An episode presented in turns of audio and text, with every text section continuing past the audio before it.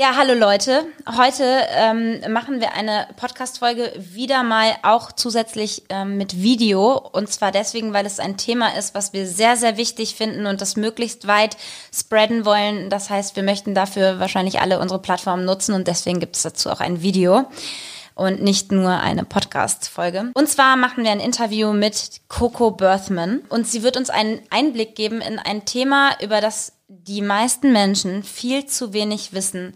Und zwar geht es um das Thema Kinderhandel, Menschenhandel und sexuellen Missbrauch, vor allem an Kindern.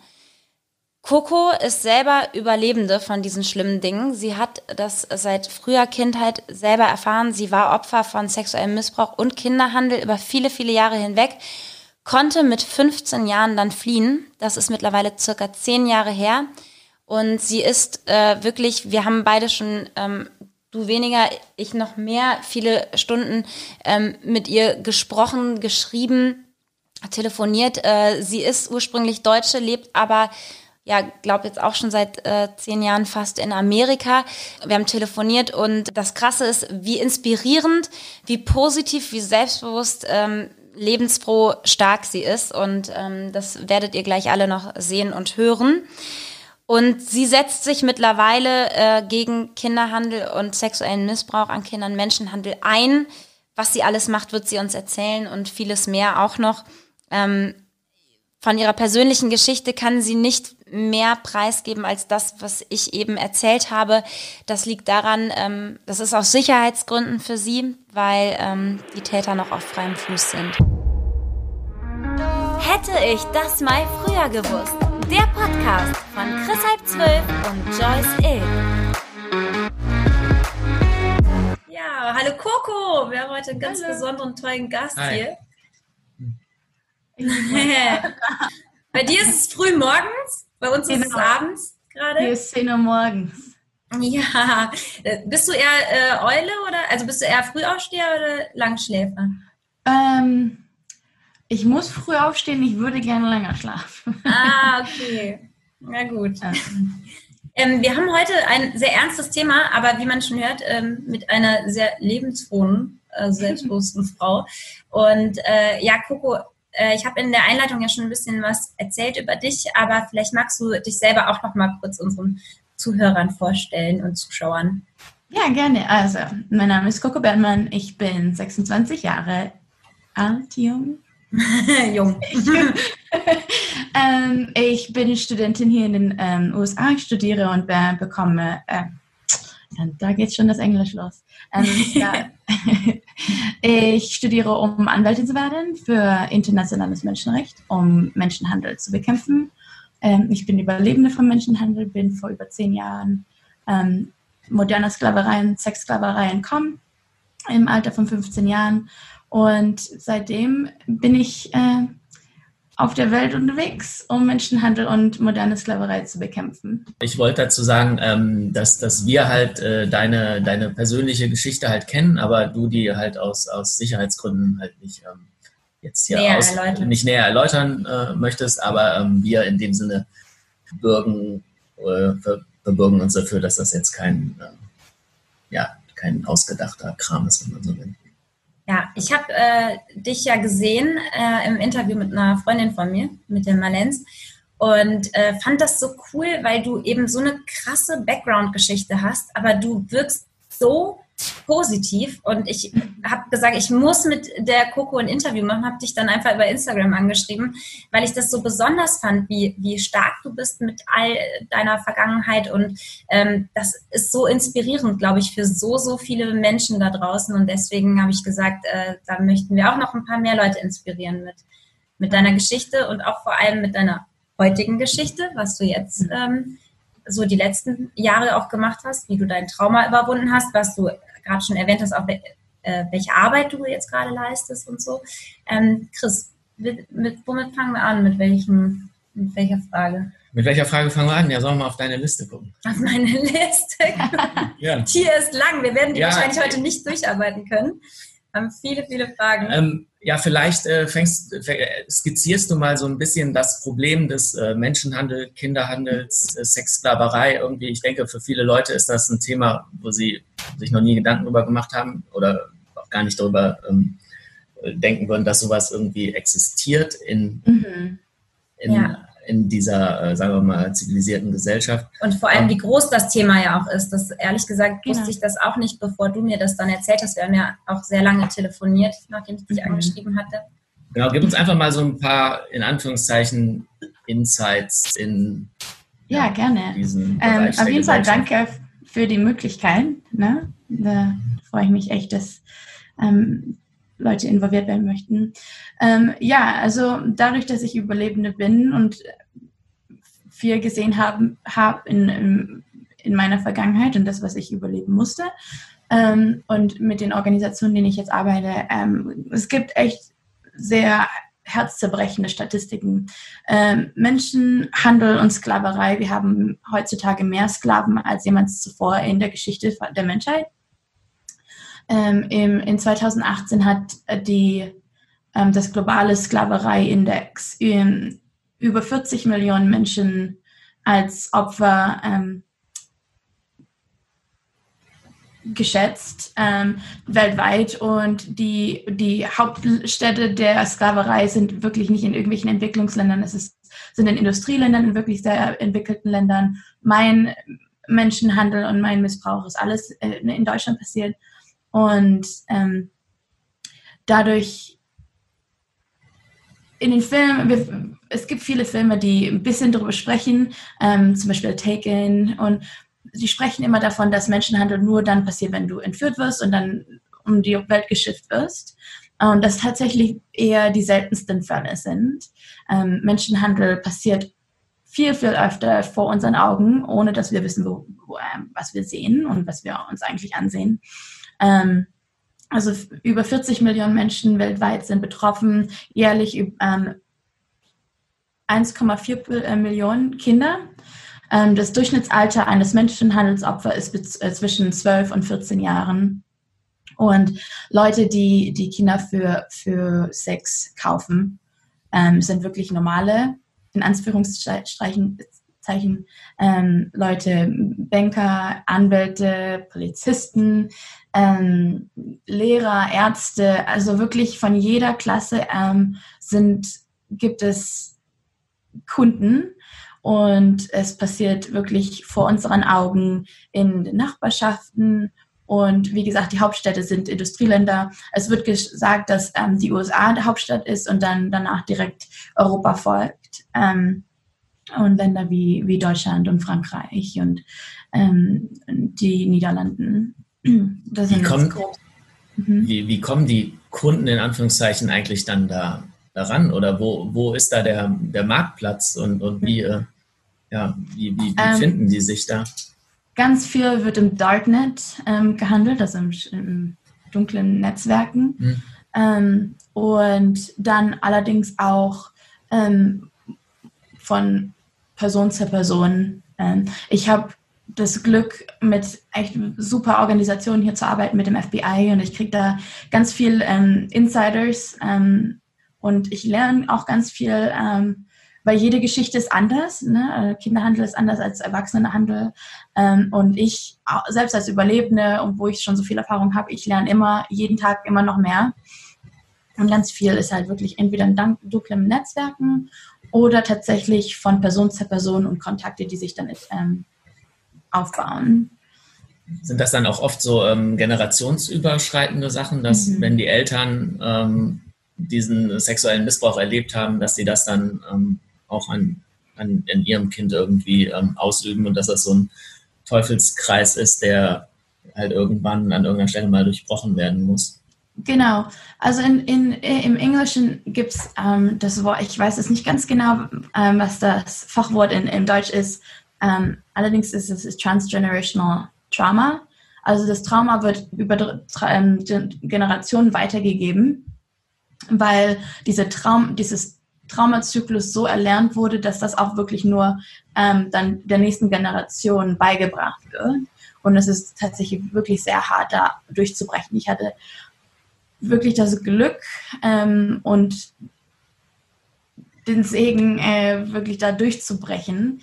Und äh, für mich war das Bildung und Menschen, die sich, die ich getroffen habe, Und normalerweise, ne, ich, ich sollte heute hier nicht sitzen, ich sollte entweder äh, Prostituierte sein oder drogenabhängig oder obdachlos oder tatsächlich wirklich schon tot vor Jahren. Weil das den ähm, meisten Opfern passiert? Ja. Genau. Ähm, Im Menschenhandel sagt man, das Durchschnittsalter von einem Opfer zu sterben ist 21. Wow. Und ähm, ja, also ich kann, und ich sehe das auch mit den Leuten, die wir hier arbeiten, ich, ich gehe mich ähm, mit, mit einer Organisation auf ähm, Missionen, wo wir mit, dem, mit Polizei oder anderen Law Enforcements dann äh, Hilfemissionen und ähm, Rettungsmissionen ähm, abwickeln für Menschenhandelsopfer. Und tatsächlich, wenn man dann die Geschichten hört von den Opfern, äh, es muss nicht immer nur Menschenhandel in der Vergangenheit der Familie gewesen sein, aber Missbrauch und Gewalt, das sind alles Sachen, die da Risikofaktoren sind, dass man eher ab, ähm, Opfer wird zum, für, zum Menschenhandel. Ähm, allerdings muss ich auch dazu sagen, dass wirklich jeder Opfer zum Menschenhandel werden kann. Ähm, der, oftmals haben Menschen, die, die das denken, dass oh, du, du musst ähm, entweder entführt werden oder du musst schon drogenabhängig sein oder du musst schon in den Kreisen sein, um überhaupt Menschenhandelsopfer zu werden. Und das ist tatsächlich nicht der Fall. Wir sehen gerade ganz, ganz oft durch soziale Netzwerke werden junge Teenager ähm, ähm, getäuget. Äh, sorry, schon eine Weile bis als ich in Deutschland war. Ja, kein Problem. ähm, jedenfalls die, die Menschenhändler sind oftmals super intelligent Narzissten und die wissen ganz genau, wie sie ähm, junge Kinder und Teenager über soziale Netzwerke ähm, manipulieren können. Wie, hast du da irgendwelche Beispiele oder sowas? Genau, ich äh, momentan habe ich eine gute, gute Freundin, die habe ich jetzt vor kurzem kennengelernt, die ist Überlebende und sie war Menschenhandelsopfer für drei Jahre und sie wurde Opfer durch eine soziale Netzwerke. Sie wurde angeschrieben von einem Kerl, ähm, von wegen, ach, du bist ja so süß und äh, haben dann angefangen zu schreiben und ähm, man nennt diesen Style vom Menschenhandel Romeo-Style und der Menschenhändler gibt sich dann aus als äh, fester Freund und, oder Verehrer und ähm, versucht dann diesen, die, die, Teenager dann zu manipulieren, um den Finger zu wickeln.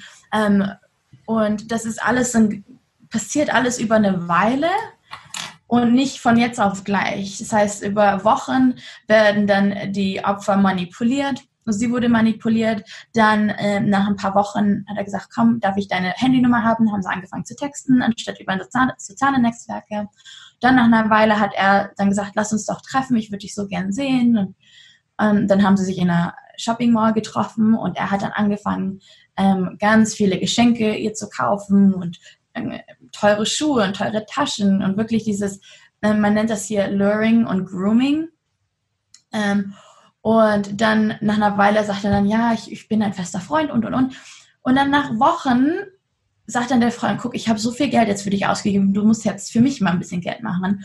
Und wenn das, das Opfer dann Nein sagt, dann fängt dann an, die Gewalt loszugehen. Ne? Man wird geschlagen oder äh, wenn man dann nicht hört. Und über diese wochenlange Manipulation wurde das Opfer oder wurde sie dann auch emotional abhängig gemacht, finanziell abhängig gemacht ähm, von ihren eigenen sozialen Umkreisen total weggezogen. Ähm, und Wie alt äh, waren äh, Opfer war und Täter? Sie? Ja, sie, sie und, und der Typ? Sie war 14 und er war 32. Ach, krass. Mhm. Das heißt, er hat auch sein echtes Alter da genannt. Ähm, nee, das hat sie dann im Nachhinein rausgefunden. Er hat äh, zu ihr gesagt, dass er, ich glaube, 26 war. Ja, okay. Ähm, und das war dann wirklich über Wochen und sie wurde dann für drei Jahre lang ähm, versklavt und durfte dann ihre Familie nicht sehen, musste ihre ganzen Netzwerke löschen ähm, und durfte kein Handy mehr haben. Und dann über Wochen und Monate und Jahre wurde sie 10 bis 50 Mal am Tag vergewaltigt. Heftig. Und äh, das heißt, die, das ist ja noch nicht so lange her, die ist jetzt ja immer noch äh, relativ jung, ne? Ja, also sie ist vor ähm, zwei Jahren entkommen Mhm. Ähm, nach einer Weile, sie hat mir erzählt, dass nach einer Weile ihr Menschenhändler ähm, oder auch called the Pimp, ähm, ähm nach einer Weile hat er dann ihr mehr Freiheiten gegeben. Das heißt, wenn sie ihren Quote gemacht hat über die Woche, das heißt, wenn sie mindestens 700 Dollar eingebracht hat, von dem sie natürlich überhaupt nichts gesehen hat, ähm, dann da hatte sie mehr Freiheiten. Und an einem Tag hat er dann auch gesagt, okay, du hast deinen Code gemacht, du kannst, hier ist ein bisschen Geld, geh mal deine Fingernägel fertig, ne, schön machen. Und dann an dem Tag ist sie, ähm, sie war, sie hatte mir erzählt, ähm, zwei Wochen vorher waren sie beim Arzt, weil er dann regulär natürlich auch die Mädels, die für ihn oder die er versklavt hat, dann auch zum Arzt gebracht hat, um zu sehen, dass sie auch alle gesund sind, äh, keine Geschlechtskrankheiten hat. Und sie hatte dann bei dem Arzt ein, ein, kleines, eine kleine Broschüre gefunden, die dann über Menschenhandel spricht. Und sie hat mir erzählt, dass die ähm, Krankenschwester dann sie angeguckt hat und meinte, brauchst du Hilfe? Und sie war halt sehr nervös und meinte, nee. Er war ja da auch, ne? Mhm. Genau, das ist nämlich auch eine Strategie, die Last, also du bist immer so kontrolliert und unter so viel Beobachtung, vor allem in solchen Szenarien. Mhm. Sie konnte gar nichts sagen und die antworten dann immer und sie hat dann auch gesagt, nee, alles ist gut. Und ähm, dann allerdings zwei Wochen später hat er dann ihr gesagt, no, du kannst jetzt deine Nägel machen, ähm, geh mal zum Salon und dann das war ihr, wo sie gesagt hat, okay, ich muss weg und dann sie hat dort dann angerufen und ist dann in ein Safe House und ist dann entkommen und ist nicht mehr zurück zum Trafficker gekommen. Und was war denn mit ihren Eltern, habe ich mich gerade gefragt, wenn die ja noch minderjährig war. Die müssen ja eigentlich nach der... Genau. Ähm, sie durfte ein bisschen Kontakt haben, allerdings nicht, mich nicht mehr wie gewohnt, ähm, um Ruhe zu halten. Und sie musste ihn den Eltern erzählen, dass sie jetzt mit dem Freund lebt und alles ist super und die haben ihn auch kennengelernt. Und es war eine Manipulation vom ganzen sozialen Netzwerken. Ähm, ich habe auch noch andere Geschichten, die ganz anders abgelaufen sind. Aber in dem Fall war das jetzt ähm, so, dass sie ab und zu noch mit den Eltern ähm, Kontakt haben durfte, damit halt keine Vermisstenmeldung rausgeht. Und ähm, die Eltern allerdings auch nichts hinterfragt haben, weil von dem, was ich gelernt habe, was er mir erzählt hat, da halt auch ähm, Trauma in der Familie war, Gewalt und Missbrauch und ähm, ja, das dann halt dazu geführt hat, dass die Eltern dann auch nichts wirklich gemerkt haben. Krass. Konnte der Freund, also der Freund in Anführungszeichen, aber gegenüber den Eltern sich aber trotzdem gut verkaufen? Oder der war wahrscheinlich auch so ein anders die Frage gestellt, ne? hätte man das, also hat, hat, er, hat er gut seinen wahren Charakter da gut verborgen und, und ähm, hat eine gute Maske getragen, die halt gar nicht so, genau, die gar nicht so leicht äh, da runterzureißen war? Oder war das jetzt, also, dass sie im Nachhinein sagt, okay, das hätte ich eigentlich ähm, vielleicht ein bisschen erkennen können? Ähm, ich, war, ich war nicht da. Also ich kann jetzt nichts davon sagen. Ich, ich konnte ihn natürlich selber nicht beobachten. Von, das, was, von dem, was sie mir erzählt hat, war er na, der na, typische Narzisst und Missbraucher. Zur, na, nach draußen schien er wirklich sehr äh, etabliert, sehr, sehr nett, freundlich, äh, sehr manipulativ. Ähm, und was ähm, wir auch hier beobachten, dass das ein typisches ähm, Zeichen, Muster. Muster. genau ist von, von den ähm, Menschenhändlern und Missbrauchern und ja. Ähm, allerdings habe ich auch eine andere Freundin, sie ist auch sehr ähm, offen mit ihrer Geschichte und sie erzählt die auch. Ihr, ihr Name ist Cindy. Und sie ist von Costa Rica und ihre beste Freundin hat sie verkauft. Und, ähm, sorry, und sie mir erzählt, sie war in Costa Rica und ihre beste Freundin war in den USA schon. Und sie kannten sich von Costa Rica und sie, ihre beste Freundin hat sie angeschrieben und meinte, hey, ähm, ich habe einen Nanny-Job für dich, falls du herkommen möchtest und in den USA leben willst. Das Leben hier ist ein bisschen besser als in Costa Rica. Und ähm, Cindy meinte dann auch, ja, total gerne. Ähm, hat dann auch die Info bekommen und ähm, hat ihre zwei Kinder in Costa Rica zurückgelassen, um hier als Nanny zu kommen, um Geld zu verdienen, um das ihren Kindern zu schicken. Ähm, ist dann hier eingeflogen, wurde von ihrer besten Freundin am Flughafen abgeholt, ähm, dann in ein Haus gebracht. Ähm, lange Geschichte, ihr Reisepass wurde weggenommen und für die nächsten sechs Jahre wurde sie versklavt. Und dann, sie wurde verprügelt, sie musste ähm, dann auch als Sexsklavin arbeiten. Sie wurde in dem Haus eingesperrt. Also eine ganz andere, ein ganz anderes Muster von, von der anderen Geschichte, wo das eher sehr emotionales Manipulation war und emotionale Gewalt, warum das Opfer nicht weggehen konnte. Und mit Cindy war das dann wirklich auch sehr physische Gewalt und ähm, auch Einsperren, wo sie dann nicht weg konnte. Ähm, und auch ganz, ganz schrecklich, ähm, wo ähm, zum Beispiel sie mir erzählt hat, dass ähm, selbst wenn sie an ihre Tage hatte oder ihre Periode hatte, sie durfte keine Pause machen. Ihr Trafficker, als ähm, das, äh, der, ihr Menschenhändler Händler war im Übrigen eine Frau äh, und nicht ein Mann, das auch ganz oft vorkommt. Ähm, wenn sie ihre Tage hatte, hat ihr, ihr Menschenhändlerin ihr einfach einen Schwamm gegeben, meinte, steck das bitte hoch und weiter geht's. Und ähm, also ganz, ganz schlimme Tortur und Gewalt leben musste. Und ähm, ihr Menschenhändlerin ähm, wurde dann tatsächlich auch ähm, verurteilt, allerdings nur für 36 Monate in Gefängnis. Und sie hat, ähm, ich glaube, es waren acht oder neun Frauen versklavt.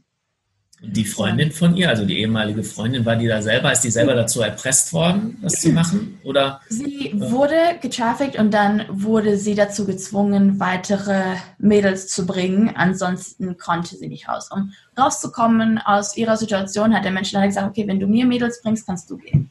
Hm. Und ähm, also ganz, ganz schlimme, ganz schlimme Situation.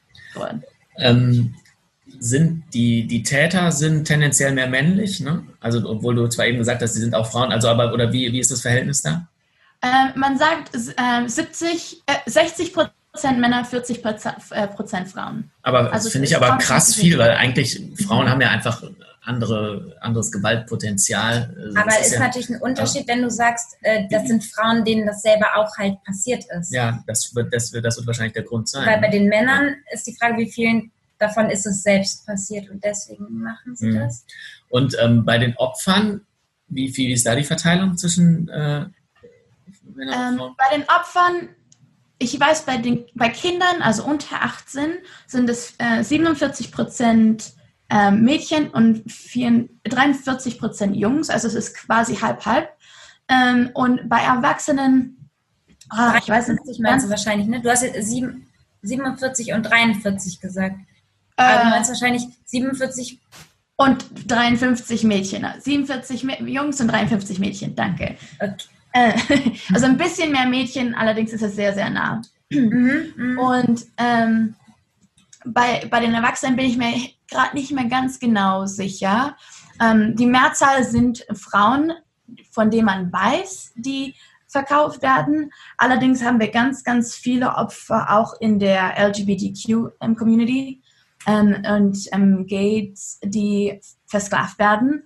Und da die Dunkelziffer sind so hoch, da, da weiß man das noch nicht, weil Opfer nicht so sehr vor, äh, ähm, rauskommen und ihre Geschichte erzählen wie Frauen. Das heißt, ich kann da nicht genau sagen. Momentan mhm. wird vermutet, dass es dort doch mehr Frauen sind als Männer. Allerdings darf man nicht vergessen, dass es doch eine große Anzahl Männer, die auch versklavt werden. Mhm. Ähm, hat das jetzt, weil du die Beispiele, die du genannt hast und auch deine eigene Geschichte, ähm, da geht es ja dann immer um, um Sex irgendwie, also mhm. Sexsklaverei. Ähm, aber das gibt doch auch noch andere Motive, oder? Und wie, genau. wie ist da, oder was ist das Hauptding, ist wahrscheinlich Sex, aber mhm. was sind die anderen Sachen? Also Menschenhandel kommt in verschiedenen Formen. Ähm, es kommt in, in äh, äh, Forced Labor, ähm, also gezwungene Arbeit, Schwarzarbeit, das ganz, ganz oft auch in Europa passiert, vor allem mit den Flüchtlingen, die vor, vor einiger Zeit gekommen sind, ähm, wo ja die Bevölkerung sich ja beschwert, die arbeiten alle schwarz. Ganz oft werden die unter falschen Versprechungen reingenommen und dann erzwungene Arbeit und äh, nicht den Gehalt kriegen, den sie brauchen oder verdienen ähm, oder überhaupt ein Gehalt bekommen. Ähm, dann gibt es die Sexsklaverei, es gibt Organ Harvesting, also in, ganz oft in Asien werden Opfer ähm, Opfer zum Menschenhandel für Organhandel auf dem Schwarzmarkt. Ähm, und dann gibt es Kinderhandel, es gibt den Schwarzmarkt von Ad Adoption. Ähm, ja, das sind so die, die Hauptfächer. Und dann die größten sind die erzwungene Arbeit und Sexsklaverei.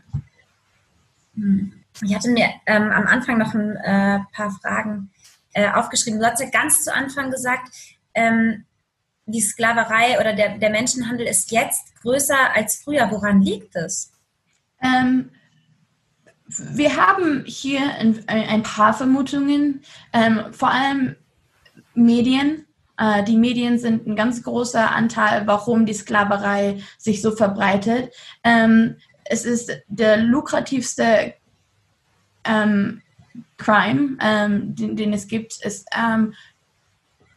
letztes Jahr wo, waren die Nummern für 53 Billionen äh, Dollar weltweit ähm, werden in der Sexsklaverei gemacht und Menschen also, gemacht. also uh, Billions, ne, meinst du? Also ja, sind in, in, Deutschland ja, Milliarden. Milliarden. ja. Okay, danke. Okay. Ja, ähm, das heißt, man verdient mehr Geld mit einem Menschen, weil du einen Menschen öfter verkaufen kannst als eine Waffe oder Drogen. Drogen mhm. kannst du nur einmal verkaufen und Menschen kannst du mehrere Male am Tag verkaufen.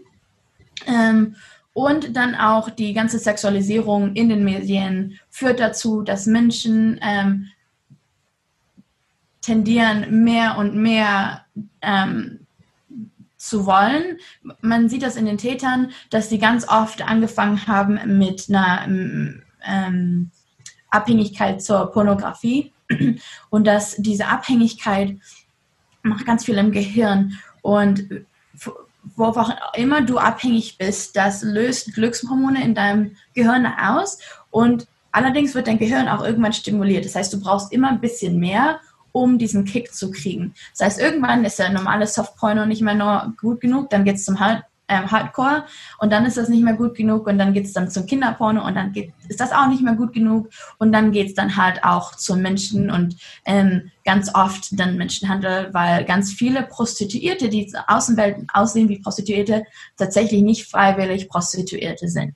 Hier in den USA ist es ja generell illegal, ähm, und wir haben hier das Gesetz, dass jeder, der unter 18 in der Prostitution ist, automatisch als, kind, automatisch als Kindeshandelsopfer ähm, getitelt wird, weil ähm, hier das illegal ist, auch mit Männern, also unter 18-Jährigen, irgendwie intim, intim, zu sein, wenn man schon im, äh, über 18 ist. Und in, in Europa ist das ganz oft, wo die osteuropäischen Länder ähm, da ganz viel sehen wir ganz viel Gewalt und ganz viel Menschenhandel und organisierte äh, Kriminalität, die dann wirklich dann auch in, in Deutschland arbeitet und auch Deutsche, die in Deutschland arbeiten in, in diesem organisierten Kriminalität. Ähm, und das ist so ein Über, ja, ist ganz, ganz ähm, präsent und ähm, ja.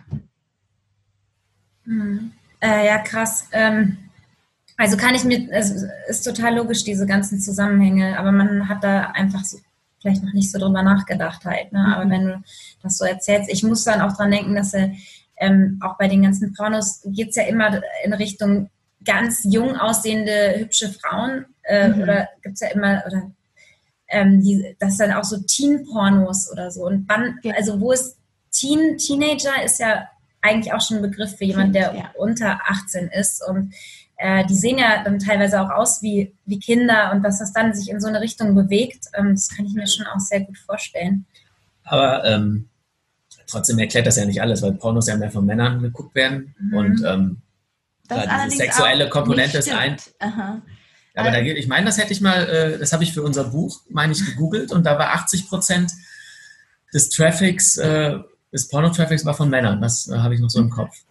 Ja, allerdings haben wir hier auch ganz viele Frauen, die ähm, Pornografie sehen. Ich weiß nicht, wie die Nummern hier sind gerade. Ähm, ich arbeite gerade mit einer Organisation, die Pornografie versucht zu bekämpfen und zu beenden und illegal hier zu machen, ähm, weil das ähm, ganz viel Pornografie auch gefilmt wird in Menschenhandelsszenarien. Ähm, also ganz viele ähm, Videos und Filme, die produziert werden, sind ähm, produziert worden mit Menschenhandelsopfern, die mhm. nicht freiwillig und nicht ganz freiwillig. Und vor kurzem hatten wir hier ein Statement, das war ein großer Skandal. Pornhub ist eine große ähm, Pornoindustrie hier, die äh, eine Stellungnahme gegeben haben, dass sie keine Garantie geben können, dass alle ihre Videos unter freiwilliger Situation gedreht worden sind. Und das finde ich schon krass, dass das immer noch legal dann gezeigt werden kann und operiert ja. werden kann. Dann kannst du eigentlich gar, also dann könnte man gar keine Pornos gucken, weil man nie die Sicherheit hätte, dass die freiwillig passieren. Ne? Mhm. Weil auch keine Plattform dafür garantieren kann als seriös. Dann hatte ich mir hier eben noch ähm, aufgeschrieben, ähm, du hattest anfangs auch gesagt, ähm, dass der, man denkt immer beim Menschenhandel daran, dass Leute verschifft werden oder wie du jetzt da von, von äh, der Freundin auch erzählt hast, die dann da, äh, der mhm. Costa Rica, Freundin, genau. Ähm, aber dann hast du gesagt, dass der größte Anteil gar nicht so passiert. Das heißt, wie passiert der dann in der, in der eigenen Familie oder, oder wie kann man sich das dann vorstellen? Also das ähm, Entführen ist wirklich der mit der seltenste Fälle. Die, öft, die meisten Fälle sind das Grooming, ne, wo dann der Kerl dann erzählt, oh, ich bin ein Freund. Das war, was ich jetzt in ah, ja, dem, ja, genau. genau. Das, das ist der häufigste Fall. Das mhm. funktioniert aber dann immer nur, der Typ ist älter und das in Anführungszeichen naive kleine Mädchen oder gibt es das auch andersrum? Das es kann ich mir schwerer vorstellen, dass der 14-jährige Junge dann eine 30-jährige. Es gibt wirklich alle Szenarien. Ähm, wenn es um Menschenhandel geht, da, da bitte ich immer ähm, das Publikum immer daran, erstmal das komplette Vordenken auszuwaschen. Und es gibt wirklich alle Szenarien, was wir und ich mir selbst noch nicht mehr, mehr vorstellen kann. Also es gibt wirklich alle möglichen Szenarien. Es gibt keine eins zu eins Situation. Alle Situ jede Situation ist ein bisschen anders und es gibt wirklich auch die alten Frauen, älteren Frauen, die junge ähm, Teenager-Jungs ähm, äh, anschreiben oder groomen. Also es gibt wirklich jede Situation, die du dir nicht vorstellen kannst. Mhm. Ähm, und ich, jetzt habe ich die Frage vorher vergessen. Genau, das war so ein bisschen, wenn man Menschenhandel äh, nicht so sieht, dass äh, Leute entführt werden.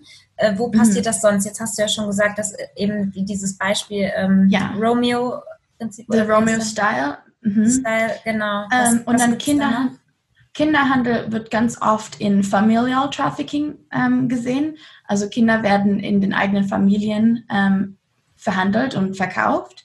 Ähm, das sehen wir hier ganz oft, vor allem in Familien, die dann tatsächlich ähm, auch ihren Traumazyklus haben. Ähm, in, in, in südamerikanischen Ländern sehen wir das ganz oft, dass ein Familienmitglied ein Kind verkauft.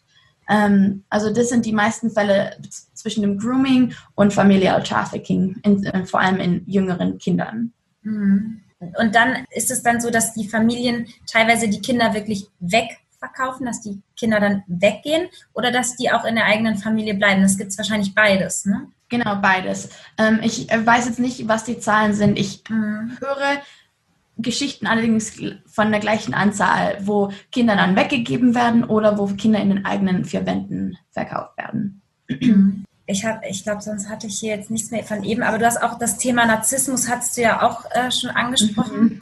Da hatten wir ja auch noch mal vorher drüber gesch äh, zu geschrieben, äh, weil wir uns ja alle drei da mit dem Thema schon sehr auseinandergesetzt haben. Ist äh, auch ein, ein kleiner Teil in unserem Buch.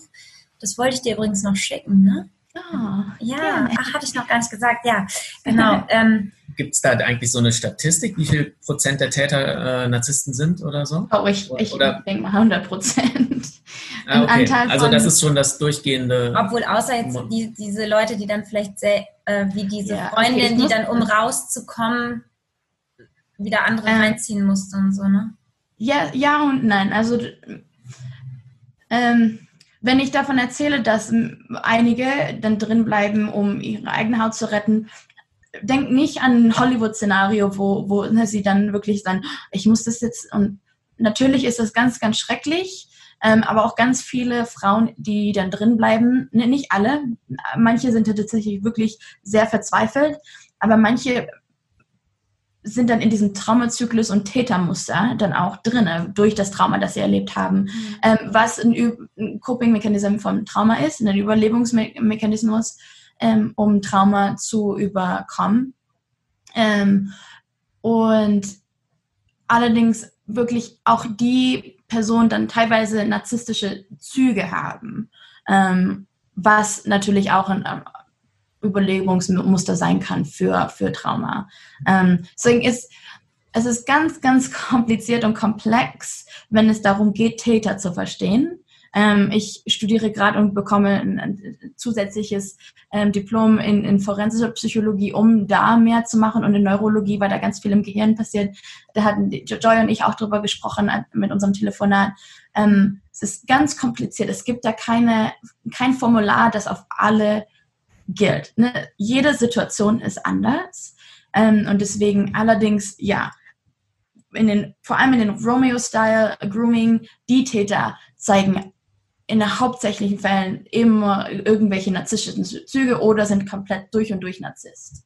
Weil anders würden sie es wahrscheinlich gar nicht hinkriegen, weil Narzissten können ja, wie du eben schon gesagt hast, sehr gut Menschen manipulieren und nur so kriegen die das Opfer ja dann quasi genau. da reingezogen. Ja, und sie dürfen ja kein Gefühl, äh, kein Mitgefühl für das ja, Opfer haben. Das ne? Und auch, das ist ja dieses genau. Psychopathen-Ding. Äh, Mhm. Und ich glaube, Narzissten sind auch Psychopathen, oder? Genau, das wollte ich nämlich auch noch sagen. Das muss man vielleicht ein bisschen abgrenzen, diesen Begriff, weil ich glaube, viele Leute, äh, viele moderne äh, junge Menschen bezeichnen sich selber als gesunde Narzissten oder haben einen gesunden Egoismus. Es gibt natürlich ähm, schon genau. auch äh, da äh, Abweichungen. Es gibt Leute, die haben so narzisstische Zü Grundzüge und dann gibt es natürlich, äh, dass, dass es so weit geht, dass es Soziopathen oder Psychopathen äh, genau. sind. Ne? Allerdings mit dem Menschenhandel muss man auch verstehen, das ist Big Business. Mhm. Also das geht um Geld und um, um Macht. Mhm. Ähm, und das natürlich Futter für jeden Narzisst ist. Ähm, Macht und ähm, Geld. Das wollen die haben, auf jeden Fall. Hast du Zahlen für Deutschland, wie viele in Deutschland betroffen sind? Ähm, ich müsste euch das mal schicken. Ich bin mir da nicht ganz so sicher, weil in Deutschland wir halt auch die legale und illegale Situation haben mit Prostitution. Deswegen ist das ganz, ganz schwer. Ähm, ich kann da auf jeden Fall euch da mal schicken und wir können das irgendwie einfügen. Ähm, ähm, allerdings ist es, was ich von weiß, von Europa weiß, sind die Zahlen, ähm, die, die off, off, offiziellen Zahlen sind deutlich niedriger als die offiziellen Dunkelziffern. Äh, die Dunkelziffern sind so viel höher als hier, weil in Deutschland und in Europa wir halt das Problem haben mit äh, der Prostitution, die legal ist in, in einigen in Ländern. Und dadurch ist es quasi unmöglich, ähm, Zahlen zu, zu offiziell zu geben. Allerdings sage ich hier auch direkt deutlich höher, als jeder Zuschauer oder Zuhörer denkt. Mhm. Wie viele Opfer kennst du persönlich? Oh, ganz viele Überlebende. ähm, Opfer. Ähm, ich arbeite mit einer Organisation, wo wir tatsächlich auch auf Rettungsmissionen gehen. Mhm. Da ähm, weiß ich von Opfern, die momentan in Situationen sind, wo es wirklich sehr schwierig ist, ähm, die rauszubekommen, momentan, ähm, wo wir dann oder die Organisation mehr Arbeit leisten muss. Äh, Überlebende ähm, wir Überlebende, wir, wir differenzieren gerne zwischen Überlebende und Opfer. Ähm, ich bezeichne mhm. mich selber nicht mehr als Opfer. Ähm, und die, also ich, Überlebende kenne ich ganz viele. Ich auf meinem so, sozialen Netzwerken, auf also jeden Sonntag ähm, erlaube ich einen, einen andere Opfer, äh, Überlebende, meine Plattform zu nutzen, um seine ihre oder seine Geschichte zu erzählen ähm, am Survivor Sunday. Also das heißt, jede Woche ist jemand Neues, äh, der kommt und auf meiner Website haben wir auch ganz viele Geschichten und persönlich bin ich befreundet. Meine Hauptzahl meiner Freunde sind Überlebende, weil das tatsächlich wirklich, wenn man sich befreundet und eine Überlebende kennenlernt, das sind die großartigsten Menschen und stärksten Menschen und lustigsten Menschen, die du jemals ähm, begegnen könntest. Und die sind so lebensfroh und so weiß, ähm, weise, mhm. weise ähm, für, für ihr Alter. Und ähm, es ist wirklich, ich könnte mir nichts anderes für mein Leben vorstellen, ähm, als in diesem Feld zu arbeiten, weil ich das Glück habe, mit so vielen Überlebenden in Kontakt zu treten und in Freundschaften zu bilden. Und ähm, meine Organisation, wir geben Stipendien aus für, für ähm, Bildung, vor allem Studiengänge.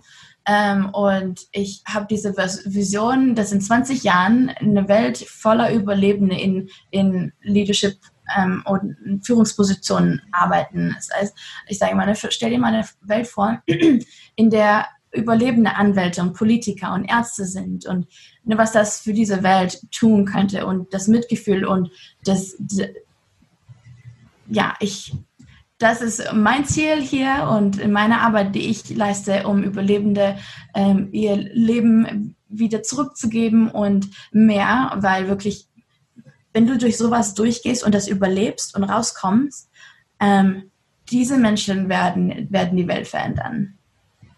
Hm. Wo, woher äh, nehmt ihr dann die Kraft? Oder das könnte jetzt auch der Übergang sein zu deiner. Äh, oder, mhm. oder äh, dann würde ich aber vorher noch mal kurz was fragen. Ähm, man benutzt den Begriff Überlebende für, Leu also für Leute, die äh, mal Opfer waren, jetzt rausgefunden mhm. haben.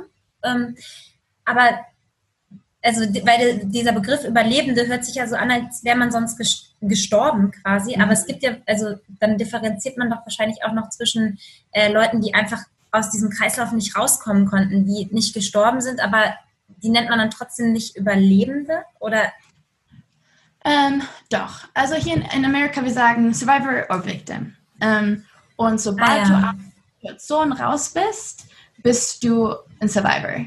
Ähm, und es, wie auch immer, wo auch immer du in deinem Heilungsprozess gerade bist, ob du gerade ganz am Anfang bist und wirklich jede Methode nutzt, um Trauma irgendwie zu überstehen, ähm, du bist Überlebende. Ob das jetzt heißt, ob du jetzt Drogen noch nimmst oder ob du was was ist auch machst, um durch dieses Trauma und Emotionen zu kommen, bist du hier Survivor. Ähm, und wir, für mich ist das ganz, ganz oft wichtig und immer wichtig, wenn, ähm, vor allem wenn ich irgendwo eingeladen bin, um Vorstellungen zu halten, ähm, es gab Situationen, wo dann auf der Broschüre dann ne, Opfer von Menschenhandel, wo ich dann sage, nee, das müsst ihr rausnehmen, ich bin kein Opfer, äh, ich habe das überlebt und ne, wir ändern das jetzt mal. Und ähm, das gibt die Stärke und das Power wieder zurück.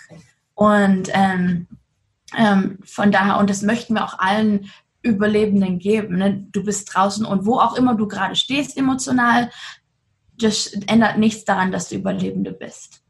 Mhm. Vielleicht okay. kannst du ein bisschen was erzählen, wie, ähm, genau, also wie, überhaupt, wie überhaupt dann da auch mit den Opfern in Kontakt kommt, die dann noch irgendwie drinstecken und wie ihr denen dann helft und wie. Ähm genau, aber vielleicht kannst du dazu einfach nochmal so einen Rundumblick geben, erstmal über alle die Projekte, die du machst. Du hast eben schon so ein ja. paar Sachen immer auch so zwischendurch mal ja. so leicht angeschnitten und dann können wir darauf ja dann noch tiefer eingehen. Okay, lehnt euch zurück.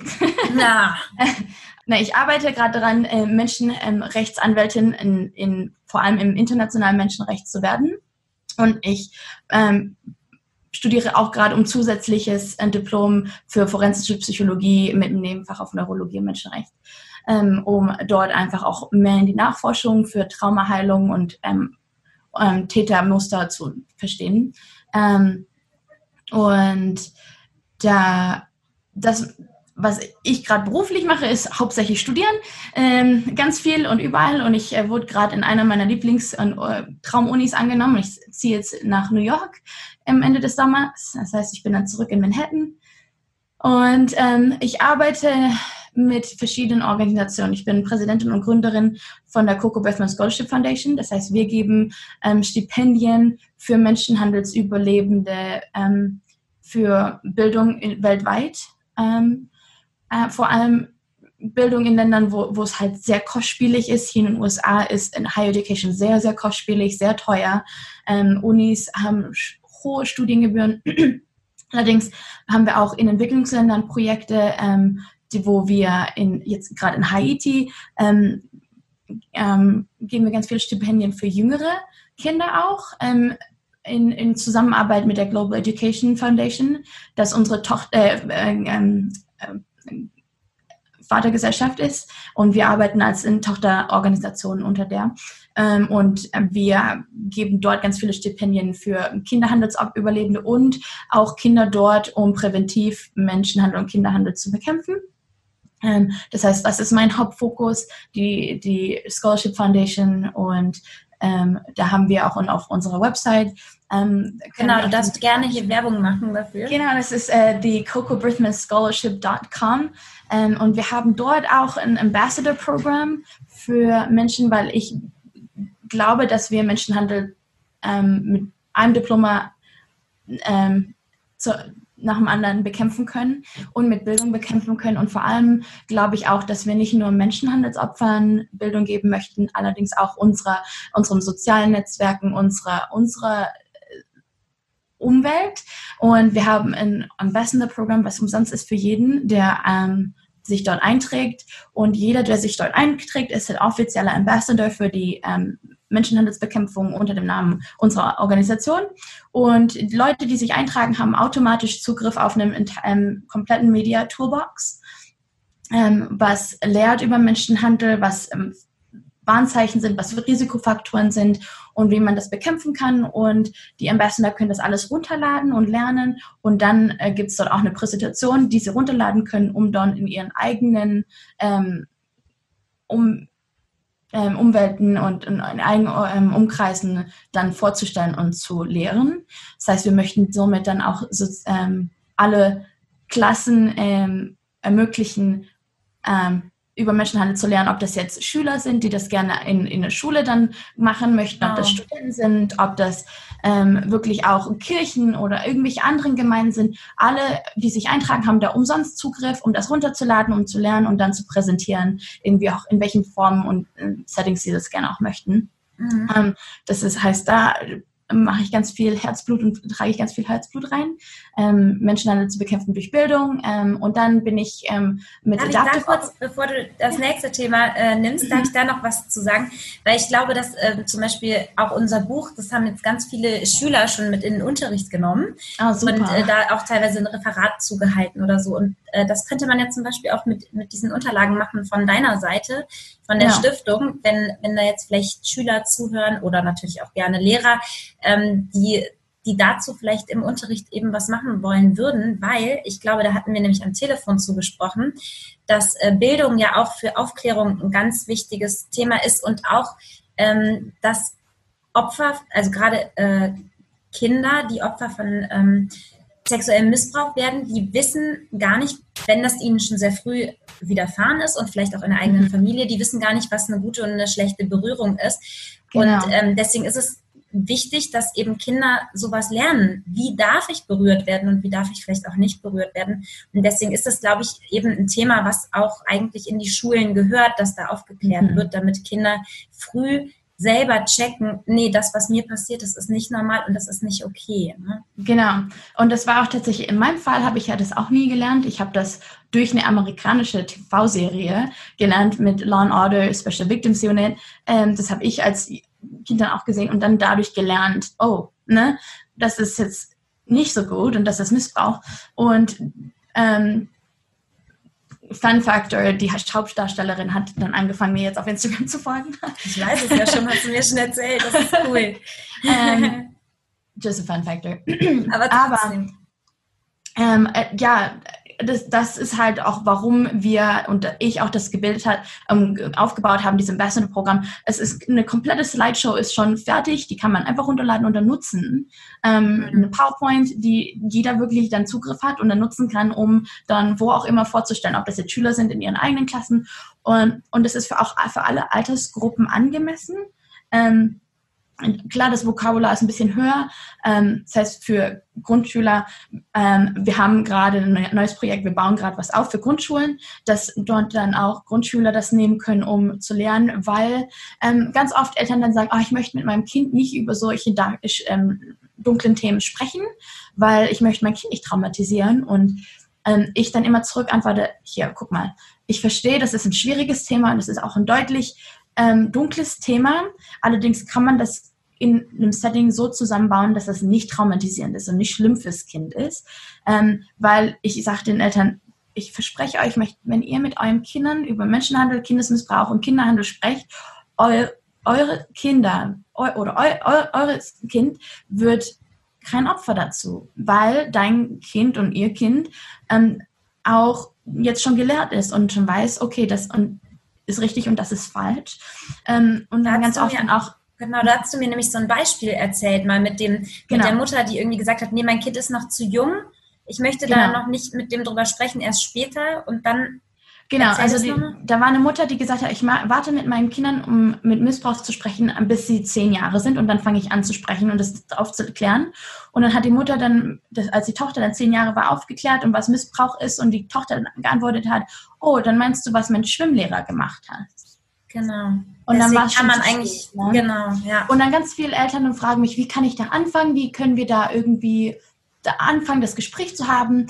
Und ganz viele Eltern ganz Schwierigkeiten haben, ähm, das Thema anzufangen. Und dann haben wir uns überlegt, komm, wir machen irgendwas, ähm, was Eltern nutzen können, um dann ihre Kinder das Gespräch anzufangen. Und wir haben ähm, angefangen, Disney-Songs zu covern. Also ich wurde irgendwie ins Singen geschubst. Ähm, und wir haben jetzt ganz viele Disney-Songs. Ähm, wir haben Speechless vom ähm, neuen Aladdin-Film. Wir haben ähm, von Mulan ein, ein, Lied gecovert und wir haben eine kleine Geschichte hinter ihm als Film, ähm, was sehr kinderfreundlich ist, äh, nicht zu dunkel. Ähm, und wir haben uns gesagt, komm, jedes Kind liebt Disney. Und wir covern das jetzt mit, dem, mit der Begründung und mit dem Hauptfokus, um Missbrauch aufzuklären und über Kinderhandel aufzuklären. Das heißt, äh, das, da kann ich auch die Links mal schicken. Ähm, ich habe die ja schon gesehen, die hast du mir schon mal geschickt können. Ach genau. genau. Ähm, können wir auch einbauen. Und, und wir haben da ganz viele neue jetzt gerade am Arbeiten. Ähm, und da freut mich immer, dass ähm, wir dann Feedback von Eltern zurückbekommen. Ich habe mit meinem Kind und meiner Tochter darüber gesprochen und ähm, also das, ähm, da, wir versuchen ganz viele Ressourcen anzubieten, um es Eltern und Lehrern und alle, die mit Kindern umgehen, so einfach wie möglich zu machen, um über dieses dunkle und doch sehr, sehr schmerzhafte Thema aufzuklären, ähm, ohne, ohne irgendjemanden zu traumatisieren. Genau, und man macht es ja eben damit das Kind nicht durch solche Vorfälle genau. traumatisiert wird. Und wir sagen immer, wir wollen den Kindern keine Angst machen, wir wollen die Kinder empowern. Ne? Wir wollen ja. starke Kinder und starke Jugend haben, die Nein sagen, die sofort wissen, falls irgendwas falsch läuft und die dann selbstbewusst genug sind, um ähm, entweder zu den Eltern oder zum Lehrer oder zu einer Vertrauensperson zu kommen oder selbstbewusst genug sind, um zu sagen, nein, stopp. Mhm. Ne? Und ähm, das, das ist unser Fokus. Und äh, wir wollen keine Angst machen und der Fokus ist tatsächlich wirklich, um Selbstbewusstsein aufzubauen. Ähm, das ist eine der Projekte, dann arbeite Spenden ich mit... kann man da auch, ne? Das wollte ich nämlich auch genau. noch. Also was, was man vielleicht auch machen kann, um dich in deiner Arbeit da zu unterstützen. Genau, wir arbeiten komplett aus Spenden. Ähm, wir, niemand von uns verdient äh, oder hat ein Gehalt von, von dem, was wir machen. All die Spenden, die wir einkriegen, gehen direkt an, an Überlebende, ähm, entweder äh, für die Stipendien ähm, oder wo wir dann auf Rettungsmission gehen. Ähm, und wir haben auf unserer Website ähm, haben wir auch ähm, einen Donor-Button, wenn jemand sich dazu bereit erklärt zu spenden. Freut mich und jeder Opfer, die da draußen sind, ähm, sehr über wirklich jeder Penny zählt. Wenn ich mir vorstelle, wenn jemand, jeder nur ein Euro spenden könnte, wir könnten so viel Gutes ähm, und so viel Rettung und so viel Bildung geben. Das heißt, die Leute ähm, sollen sich auch nicht schämen, wenig zu spenden, weil ich glaube, viele denken immer, naja, ich könnte ja maximal, wie du sagst, wenn, wenn jeder einen Euro geben würde, dann würde das auch schon helfen.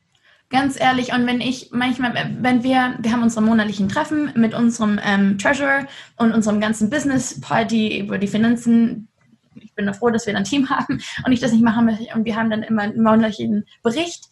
Und ich lese mir wirklich jede Spende durch und die herzberührendsten ähm, für mich sind wirklich die ganz kleinen Spenden, wo es dann ein Dollar, ein Euro, 50 Cent sind, weil ich weiß, das ist das, was die Menschen in dem Moment machen können aber die wollen so sehr helfen. Und ich, mhm.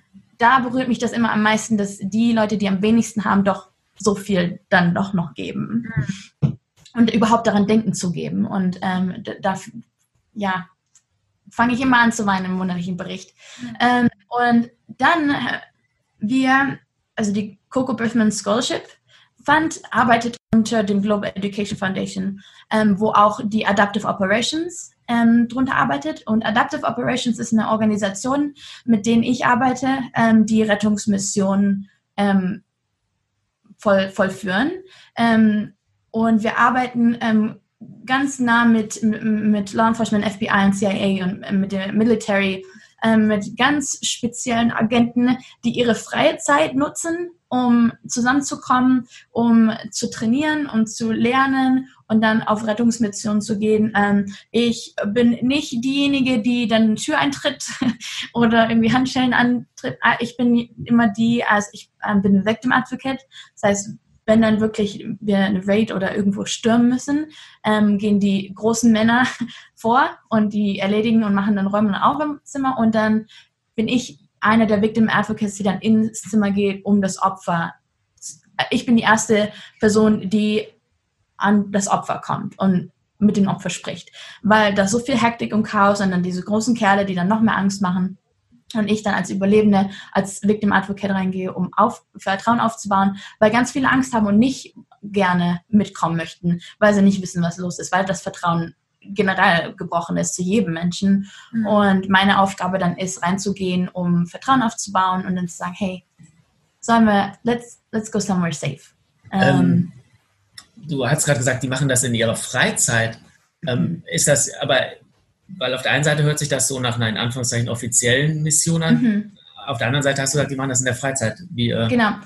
Also die zusammen? Agenten, die als Adaptive Operations Operator arbeiten, die sind ähm, in den Missionen ähm, freiwillig und in ihrer Freizeit da. Allerdings dann werden die Operationen gleichzeitig mit dem Law Enforcement arbeiten. Das heißt, wenn wir irgendwo hingehen mit unserer Organisation, ähm, haben wir die ganze Vorarbeit geleistet. Das heißt, die ganze Intel, ähm, die ganze Nachforschung, ähm, die ganze Vorbereitung. Und dann wird der Kontakt mit, dem, mit der Polizei aufgebaut und dann wird dann aufgebaut, das und das los, ähm, ist gerade los und wir brauchen dort Unterstützung und dann ist das eine Ko ähm, Zusammenarbeit mit, mit der Polizei weil dann ganz oft in Fällen, ähm, wir fokussieren uns an Fälle, wo ähm, Polizei schon aufgegeben hat, vermisste Menschen und vermisste Jugendliche zu finden. Das heißt, unser Hauptfokus ist an vermisste Jugendliche, die zu finden.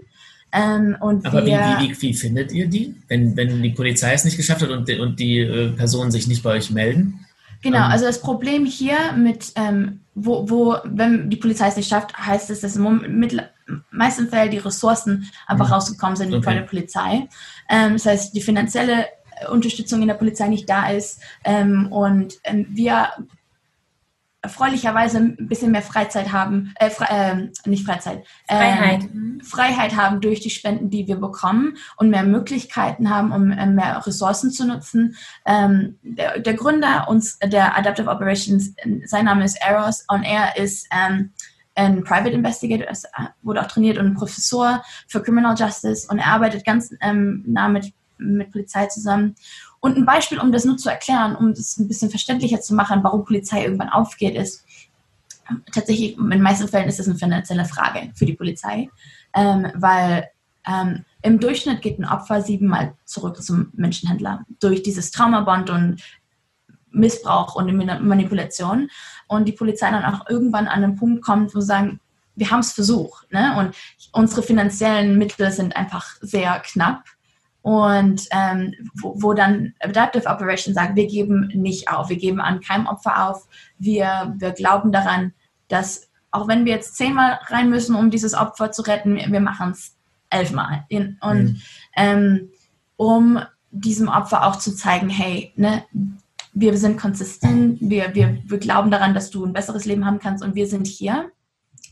Und dann auch in anderen Fällen, wo hatte ich vor ein paar, äh, ich glaube im Februar ein Video hochgeladen ähm, über die Las Vegas Tunnels, ähm, wo das wirklich herzzerreißend ist. Und in Las Vegas, vor allem unter dem Strip, ähm, ist ein ganzes Tunnelsystem, Kanalsystem, ähm, was total ausgetrocknet ist mittlerweile. Und das behaust wird hauptsächlich von, von Obdachlosen ähm, aber ganz viel Kriminalität dort passiert und die Gangs dort unten im wohnen und die, die Tunnel sind abgespaltet für Drogen. In einem ist es Kokain und hier drüben regiert Heroin und hier ist es Weed. Ähm, und da sind Waffen drunter. Also es ist wie eine andere Welt. Und weil das so gefährlich ist und weil das so undurchschaubar ist, geht die Polizei auch da auch nicht mehr rein. Ähm, weil das eine eigene Welt für sich ist mittlerweile und weil das so groß aufgebaut ist. Und wir sind ähm, rein unter dem ähm, Eindruck, dass wir jetzt Aus Outreach machen. Also wir haben ganz viele Rucksäcke gepackt mit ähm, Hygieneartikel und Sachen, Obdachlose brauchen, um dort einfach Outreach und dann Kontakte aufzubauen und zu sehen, wisst ihr was von jemandem, der irgendwie Hilfe hier unten braucht. Und ähm, das erste Mal, wo ich reingegangen bin, äh, mir ist das Herz zerbrochen.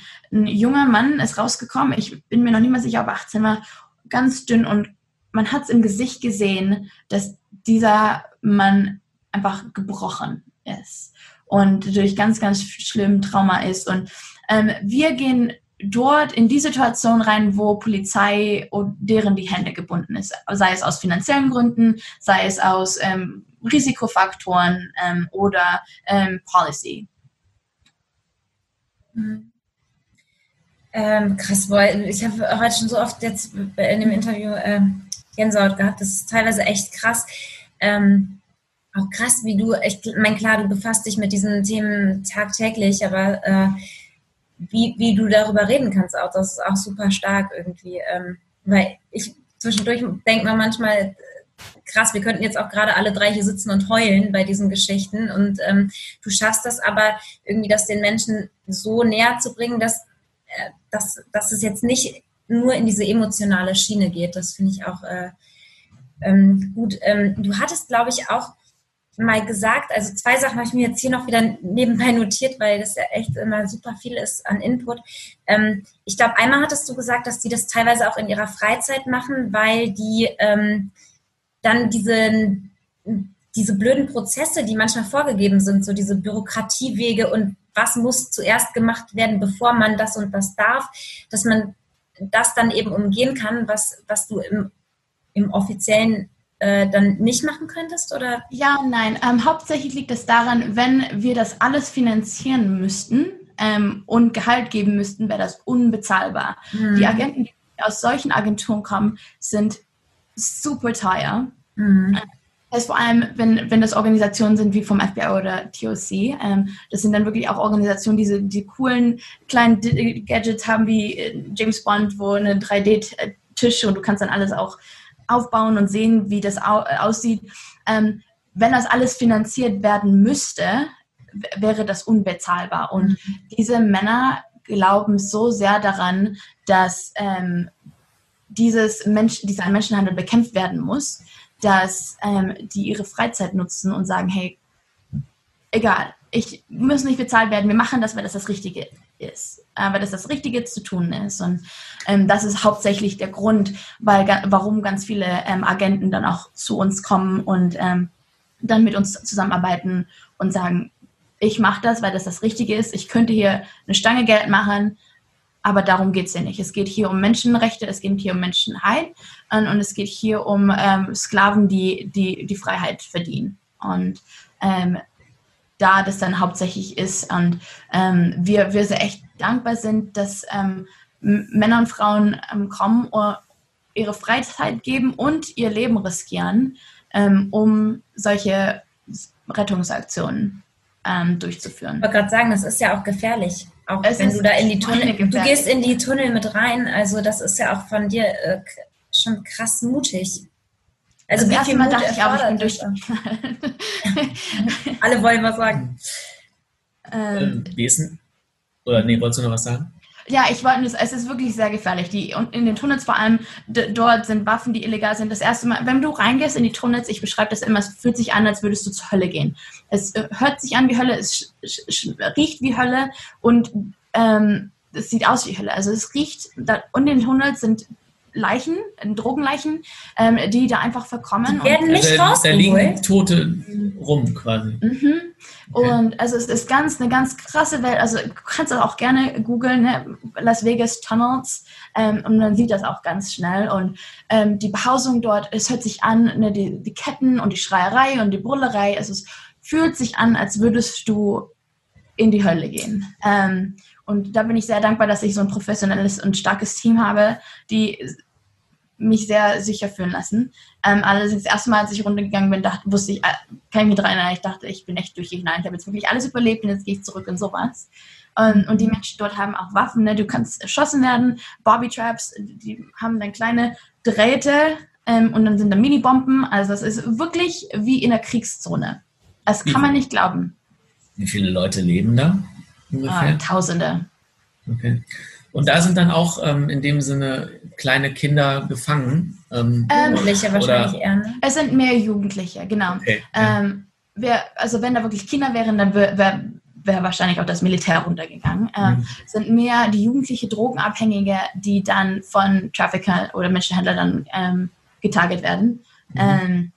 Ach so, und, die rekrutieren das, die quasi genau, von denen. Okay. Ähm, oder die lassen die dann auch dort hausen. Ähm, die, die Risikofaktoren für Menschenhandel sind halt finanzielle ähm, Instabilität, emotionale Instabilität, Drogenabhängigkeit, ähm, Weglaufen von zu Hause, ähm, schwieriges soziales Umfeld. Äh, und in dem Tunnel sind wirklich alle Risikofaktoren ähm, unter abgestrichen. Ähm, wir haben auch eine ganze Liste von Risikofaktoren auch auf unserer Ambassador-Seite, wenn man da gerne mehr, mehr lernen möchte. Und ähm, ja. Und ähm, weil du hast eben gesagt, äh, siebenmal geht das Opfer zurück zum äh, Täter. Wie ist denn das, wenn, äh, wenn das Opfer jetzt das achte Mal quasi ähm, nicht zurück zum Täter will? Kann die Polizei dann auch das Opfer vom Täter irgendwie schützen oder was gibt es da ja, für also Möglichkeiten, weil der Täter ja mhm. wahrscheinlich schon versuchen wird, das irgendwie äh, ja, rückgängig ja. zu machen. Wir haben private Non-Profit-Organisationen hier in der Nation ähm, und auch weltweit, die sich dann dafür ein, einsetzen, ähm, Opfer zu helfen. Ich arbeite hier auch mit einer Organisation, ähm, Dahlia's Hope, die in komplett ähm, Hilfe im Nachhinein gibt. Ähm, allerdings gibt es nicht genug, weil halt nicht genug finanzielle Mittel dort sind. Es wird geschätzt, dass jährlich ähm, knapp, ich glaube, 2000 Frauen raus möchten, allerdings nur 180 Betten im Land sind. Ähm, das heißt, es ist komplettes imbalanciert und ähm, allerdings, wenn die Polizei jemand rettet und jemand raus möchte, dann sind diese Opfer dafür, ähm, davon abhängig, dass private Organisationen ähm, ja, Ressourcen dann ähm, anbieten. Und ganz oft ist es halt wichtig, dass Opfer dann auch ähm, in einen neuen Loka ähm, Ort kommen für Sicherheitsgründe. Und das heißt, es ist halt ein Netzwerk von Organisationen, die zusammenarbeiten. Ähm, allerdings brauchen wir auch ganz viel Unterstützung und ganz viele finanzielle Unterstützung, dass wir das auch mehr aufbauen und ausbauen können, dass mehr Opfer mehr Hilfe kriegen können und nicht zurückgehen zum Menschenhändler. Das ist auch über deinen Scholarship da. Ja, mit, wir arbeiten mit und vor allem mit der Foundation, die unsere ähm, Vatergesellschaft ist. Das heißt, ja, mhm. also jede Spende zählt. Okay, aber halt eben dann auch auf das, äh, über den Link, den du eben genannt genau. hattest. Ne? Mhm. Mhm. Wolltest du noch was sagen? Mhm. Weil ich habe ähm, auch noch was, ähm, weil das hattest du mir auch am Telefon schon erzählt. Ähm, ich weiß jetzt nicht mehr, ob das äh, auf Deutschland, USA oder weltweit bezogen war, ähm, dass es auch äh, teilweise habt ihr wahrscheinlich auch eine bessere Art, auf die Opfer zuzugehen, als die Polizei das bei ihren Befragungen macht. Weil da hast du mir auch erzählt, dass das teilweise echt krass ist, dass die gar nicht mit Feingefühl oder Empathie vorgehen, sondern knallhart die Opfer äh, fragen, was passiert ist und die müssen es im Detail beschreiben, als Kind teilweise. Ne? Genau. Ne? Ähm, und das ist ja schon auch äh, eine heftige Situation dann für die Opfer. Genau, da habe ich auch eigene persönliche Erfahrungen. Allerdings das teilt sich auch dann super über, wenn wir dann ähm, das nächste Mal über Traumaheilung mhm. sprechen. Ähm, allerdings das Justizsystem ist verändert sich momentan gerade. Ähm, ganz viel ändert sich in, in Bezug auf Trauma basierende in, in Interviews ähm, und Befragungen, ähm, weil in der Vergangenheit Befragungen ganz blond und ganz direkt waren und retraumatisierend sind. Ähm, und da verändert sich das gerade hier dass ähm, Befragungen traumabasierend passieren, anstatt retraumatisierend. Und in, in Deutschland weiß ich nicht, inwiefern da das System schon auf dem Laufenden ist. Ich hatte ganz, ganz schlimme persönliche Erfahrungen mit dem Justizsystem dort und wie, wie mit Opfern umgegangen wird. Ähm, und deswegen habe ich mich auch entschieden, in, in die Justiz zu gehen, um Veränderungen einzuleiten, in national und international und dann halt auch natürlich in Deutschland. Deswegen studierst du auch Jura und möchtest Anwältin. Genau. Ja. Genau. Ja, allerdings ist das tatsächlich ganz schwer und ganz schlimm und vor allem für Kinder ganz retraumatisierend, weil man ins kleinste Detail wirklich alles, wirklich jedes kleinste Detail beschreiben muss und dann im Nachhinein man immer noch zum Gutachter abgeschifft wird, um zu gucken, ob das überhaupt wahr ist und dann muss man das Ganze wieder erzählen. Dann ist es ganz, ganz, ganz schlimm. Mhm erzählen muss man es wahrscheinlich, aber es geht ja um die Art genau. wirklich, wie so eine Befragung dann äh, von Opfern auch passiert. Ganz oft werden Opfer behandelt, als wären sie Täter und befragt als Täter und das ist retraumatisierend, ähm, wo das auch hier dann auch anerkannt wurde, dass ähm, die, die Befragungen sich verändern müssen, dass Opfer mhm. nicht befragen dürften wie Täter. Ja, ja. Ja, das ist auch krass. Hätte ich auch, wusste ich auch nicht, hätte ich auch nicht gedacht. Ich dachte schon, dass dann in solchen Fällen wirklich irgendwie vielleicht auch Psychologen anwesend sind, die das auf eine sehr feinfühlige Art und Weise machen.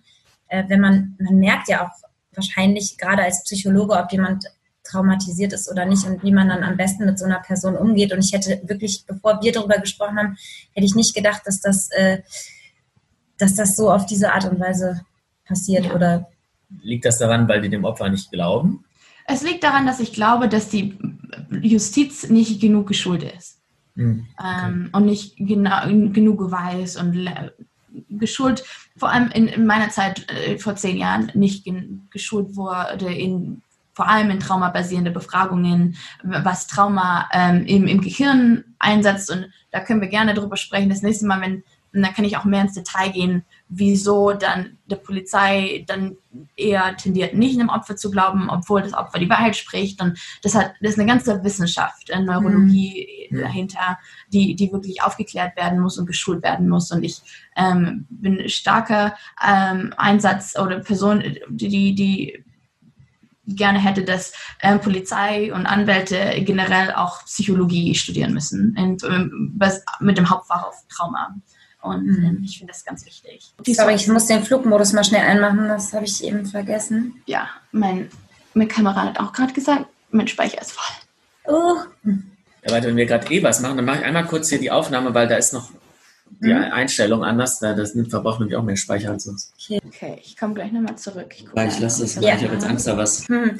Du, Coco, wir haben gerade schon gesagt, wir haben jetzt schon eh so lange, ja. dass wir dieses ganze Thema, wenn du Lust hast, äh, Traumaüberwindung ähm, und sowas, dass wir das tatsächlich nochmal in einer separaten Folge machen, weil es auch an sich eine runde Sache wäre. Und das mhm. müssen wir dann jetzt nicht noch aufmachen, weil ich glaube, das würde dann doch alles relativ lang werden.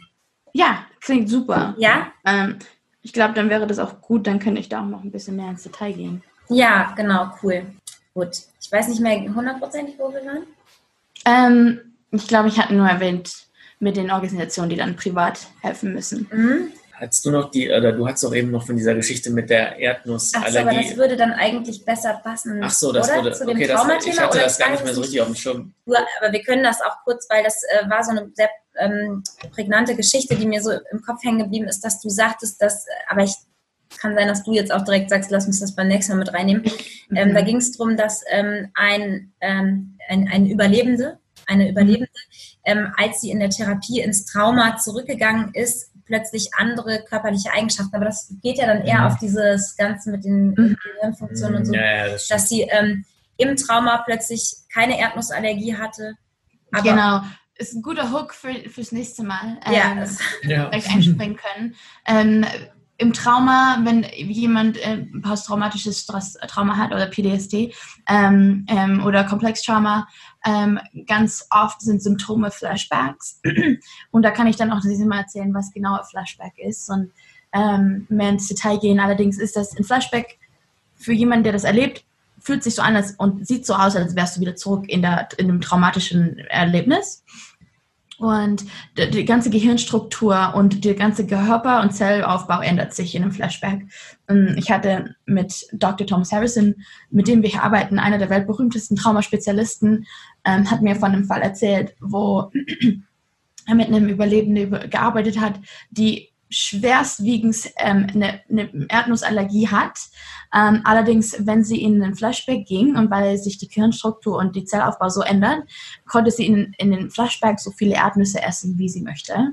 Und da können wir jetzt nicht mal drüber sprechen, was genau da im Gehirn passiert. Und, und das ist Trauma tatsächlich eine physische, physische und ähm, ähm, ähm Verletzung des Gehirns mhm. ist, dass man danach tatsächlich im, in einem Scan sehen kann. Weil viele denken ja immer, diese seelischen, psychischen Sachen, die haben nichts mit dem Körper zu tun, aber das, wir sagen das ja auch immer wieder, auch anhand von vielen Beispielen, dass es da eben bewiesenermaßen sehr enge Verbindungen gibt. Genau, ja, und ich wurde auch eingeladen, im Oktober einen TED-Talk zu geben über, über Trauma. Und tatsächlich, Trauma ist genauso eine physische Verletzung wie ein Autounfall und eine Gehirnverletzung oder Meningitis oder ähm, Hirnhautentzündungen. Man kann das wirklich sehen und ähm, da, da muss man echt wirklich sehr viel lernen. Wir sind so weit gekommen in der Traumaforschung und ich glaube jetzt als so Society, wir müssen da jetzt einfach hinterher. ähm, kommen und auf den gleichen mhm. Stand kommen. Auf jeden Fall. Es ist ein cooler Abschluss. Ja, das ist doch eigentlich eine gute ich Überleitung, ja. Ich finde auch. Ja, cool. Vielen, vielen Dank, Coco, für den Einblick in dein Leben und deine Arbeit. Und ich finde das, wie gesagt, äh, so toll. Danke. Ich, ich mache ja gerne Komplimente. Ja, nee, vielen, vielen Dank für deine Offenheit vor allem und deine ähm, interessante Geschichte ja, auf dieses, auch, sagen wir mal, nicht so schöne Thema ähm, hinzuweisen. Und ich bin ja, dankbar für jeden Menschen, der äh, so viel äh, Kraft und Mut, wie wir auch eben schon hatten, und äh, mit so viel Herz irgendwie äh, was bewegen möchte in der Welt. Und äh, ich finde das ganz toll. Ich bin stolz auf dich. ja. Na, lieben Dank für die Möglichkeit und dass ihr da auch gerne mir die Plattform eröffnet habt. Gerne wieder, gerne ja, öfters. Und, und nächstes Mal dann äh, mit quasi mit einem positiven ähm, Setting, ja. wenn man so will. Mhm, dass man genau. in dem Sinne aus, aus negativen Erfahrungen dann doch noch ähm, ja, Gutes ist, rausholen kann. Aber sie ist wirklich, und das hat mich ja auch so beeindruckt, also so ein positiver Lebensfreund. Ja, aber da, darum geht es ja dann, genau, genau. darum geht es ja dann im, genau. im nächsten Wie man das schafft. Ja, so genau. ah, das kann jeder schaffen. das ist cool, das ist eine richtig schöne Message, da freuen wir uns drauf. Dann würde ich sagen, ja. verabschieden wir uns jetzt mal äh, von den Zuhörern und Zuschauern. Ähm, schön, dass ihr gehört habt. Ähm, wir verlinken deine Coco Birthman Scholarship. Und hast du sonst noch irgendwas, was du gerne verlinkt hättest oder äh, wo die Leute sich noch. Ja, kommt auf meine sozialen Netzwerke. Instagram. Sonntag, genau, Instagram, auf meinem YouTube. Und ähm, jeden Sonntag ist eine andere Überlebende oder Überlebender, der, die ihre Geschichte erzählt. Und ähm, ich mache immer ein paar Videos durch die Woche und ein paar Posts, die dann auch ein bisschen mehr informieren. Also wenn man da gerne mehr über mich messen möchte, dann mein Instagram oder YouTube, ja. Cool. Genau, die Links sind dann in der Infobox oder in den Show Notes. Genau. Supi. Also Leute, macht's gut. Tschüss. Hätte ich das mal früher gewusst. Der Podcast von Chris Halb 12 und Joyce Ill. Bye.